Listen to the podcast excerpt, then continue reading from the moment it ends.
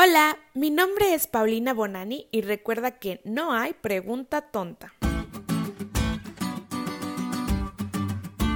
Hace no mucho tiempo tuve el privilegio de ser maestra de escuela sabática de la clase de jóvenes en mi iglesia, y cuando preparaba mi resumen para dar el repaso de la lección, siempre trataba de buscar ejemplos actuales o situaciones ilustrativas para que a mis alumnos se les facilitara comprender ciertos conceptos o textos que por sí solos a veces podrían resultar complicados de entender.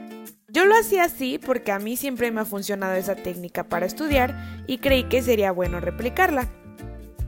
En la lección de hoy seguimos repasando el relato de cómo es que el pueblo de Israel estudiaba la palabra de Dios, específicamente los versículos de Nehemías 8, 4 al 8, en donde se describe cómo es que se hacía la lectura de la ley.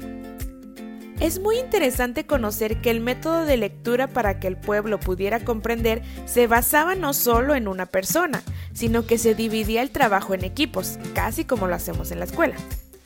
No tenemos la información exacta de cómo funcionaba en sí esta modalidad, pero se puede inferir que había un grupo que se encargaba de alternarse la lectura de los pasajes, sosteniendo los pergaminos de la Torá que probablemente eran bastante pesados.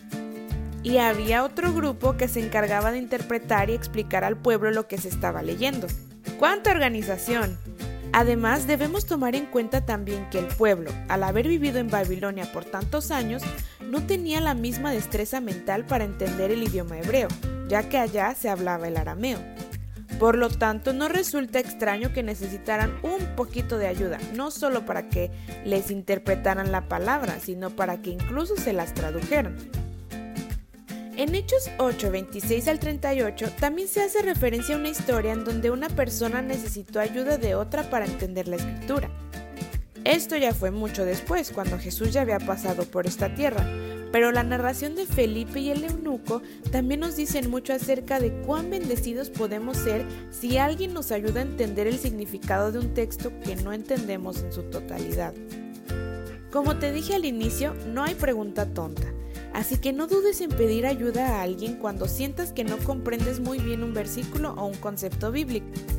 Dios nos pide que en unidad no solo la alabemos, sino que estudiemos y escudriñemos su palabra. En su sabiduría nos exhorta a ser iluminados por las enseñanzas de otros.